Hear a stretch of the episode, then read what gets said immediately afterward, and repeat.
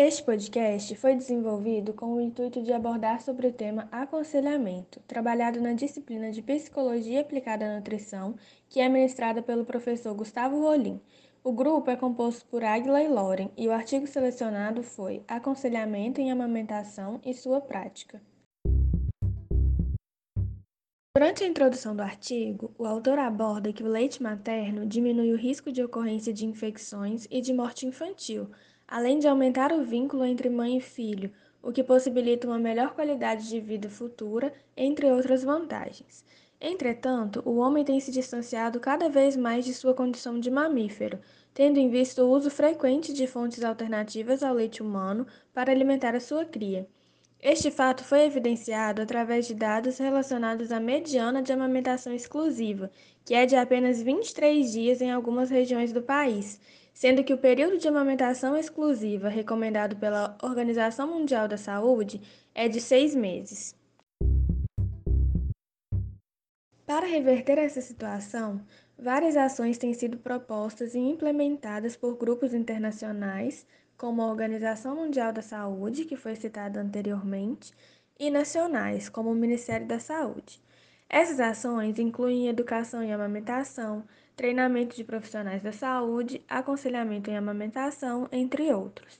Alguns estudos comprovam que o tempo direcionado ao ensino do aleitamento materno nos cursos da saúde é consideravelmente insuficiente, dificultando que os profissionais desempenhem um suporte satisfatório e adequado às mães quando este apoio é solicitado. O aconselhamento em amamentação é uma ferramenta especialmente recomendada desde 1994. Tais recomendações são baseadas em evidências de revisões da efetividade das intervenções de promoção do aleitamento materno no mundo, e essas evidências mostram que as taxas e o tempo de duração da amamentação aumentam quando a mulher recebe um aconselhamento em amamentação.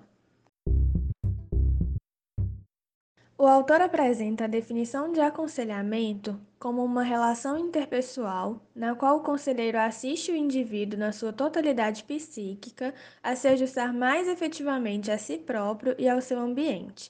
Além disso, pode ser considerado ainda como uma ajuda na tomada de decisões das pessoas para resolverem os seus próprios problemas, abrangendo informações objetivas que possibilitam uma melhor utilização dos recursos pessoais.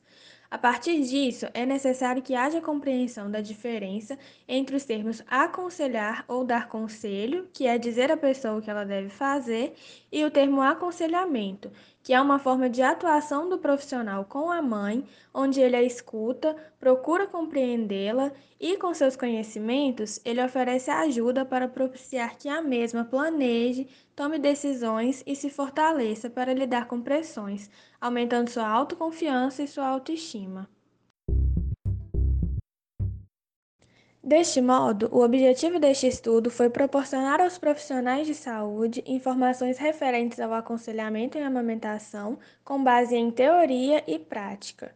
Para isso, foi realizada uma revisão de literatura em busca de informações relevantes ao tema. Sendo assim, as evidências científicas comprovam a efetividade do aconselhamento em amamentação visto que seu conhecimento e prática pelos profissionais de saúde constituem um importante instrumento para o aumento das taxas e da duração da amamentação.